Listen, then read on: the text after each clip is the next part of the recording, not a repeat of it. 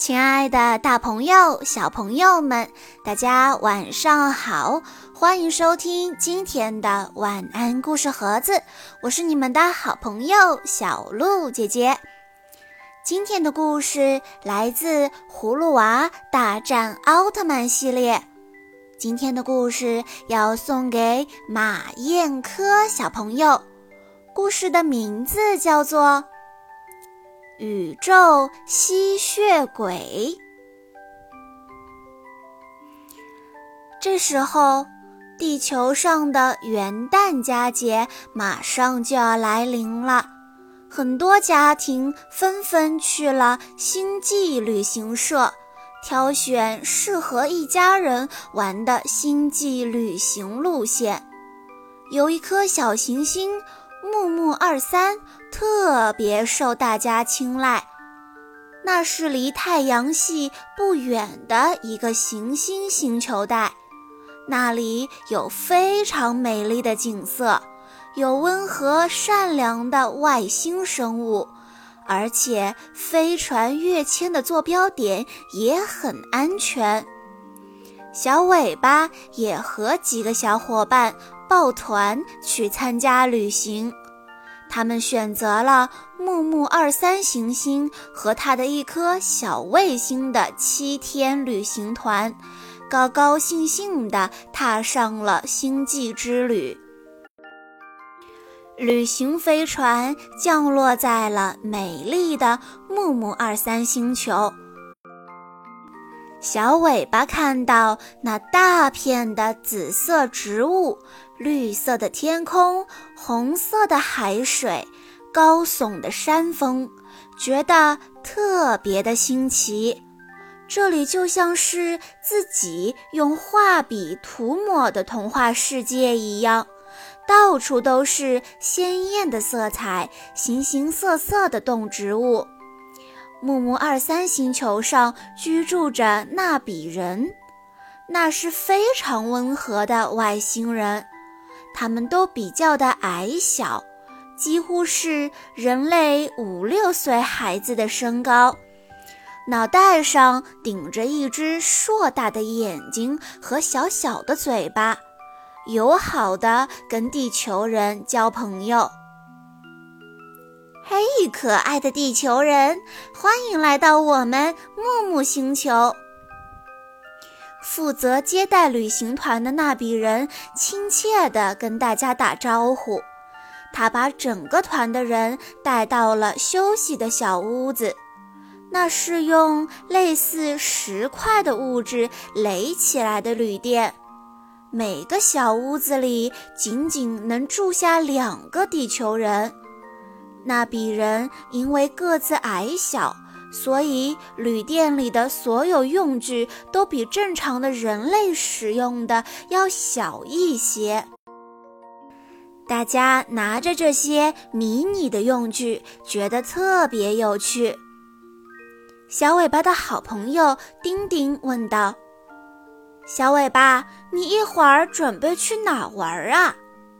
我们在这里有两天的自由行动时间呢。小尾巴说：“我们去游泳吧。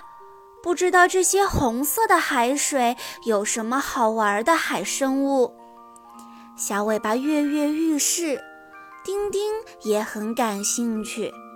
两个小伙伴收拾完行李，就向着海滩进发。木木二三星球有着非常适宜的温度，连海水都是温暖的。小尾巴和丁丁在海中休闲地游泳着，一会儿抓个小鱼，一会儿抓个海星，嬉戏打闹着。不知不觉，天色渐渐的晚了。丁丁冲着小尾巴喊道。我们回去吧，晚上会降温的。两个人开始慢慢的往海滩边游去。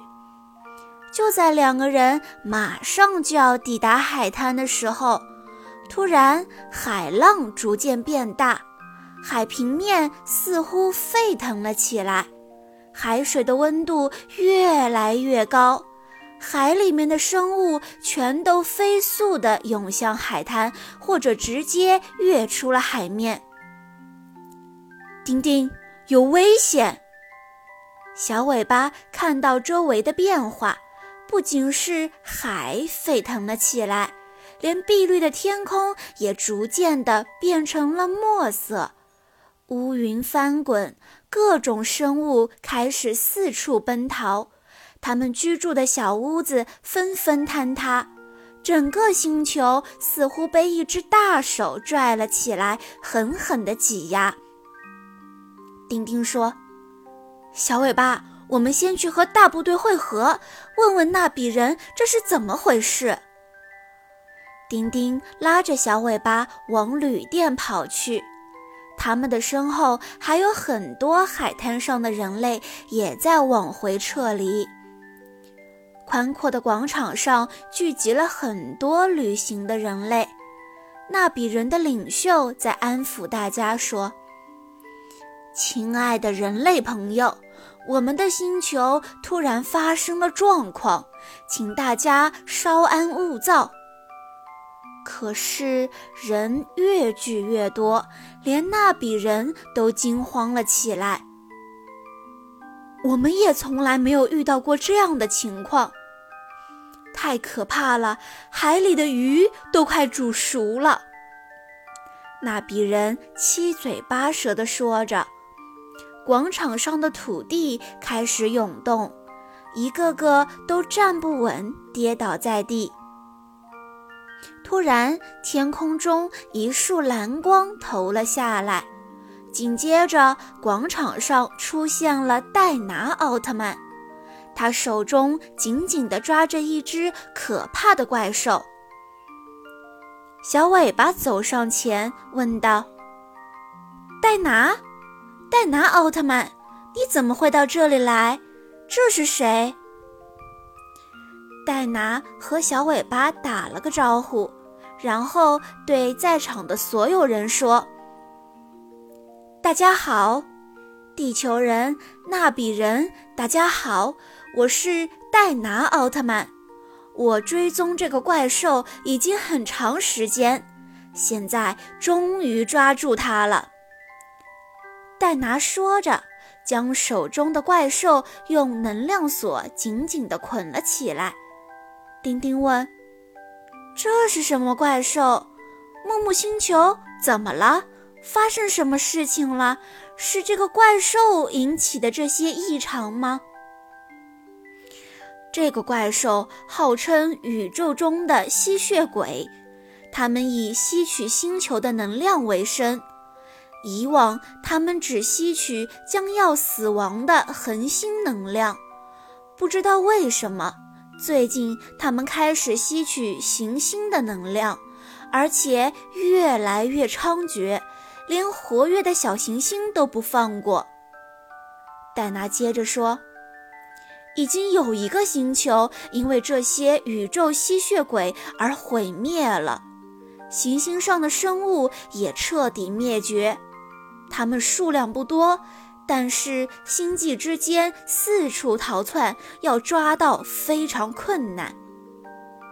原来，在奥特曼发现这种怪兽以后，就开始在宇宙间搜捕，但抓获的很少。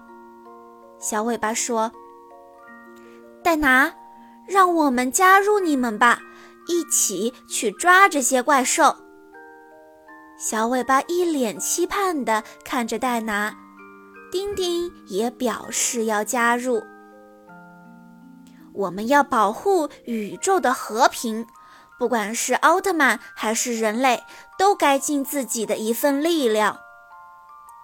旅行的人类中有不少军部的人，都纷纷表示要加入奥特曼的抓捕队伍。戴拿奥特曼欣然同意了。他带着怪兽和零食组成的人类军团出发了。大家为了抓捕到更多的宇宙吸血鬼而贡献出了自己的力量。好啦，小朋友们，今天的《葫芦娃大战奥特曼》系列的故事到这里就结束了。希望你们都喜欢，也希望马燕科小朋友能喜欢这个故事。如果你想要收听更多《葫芦娃大战奥特曼》这个系列的故事，请在关注微信公众账号“晚安故事盒子”之后回复“葫芦娃”或者。奥特曼这三个字就可以收到喽，我们明天再见吧。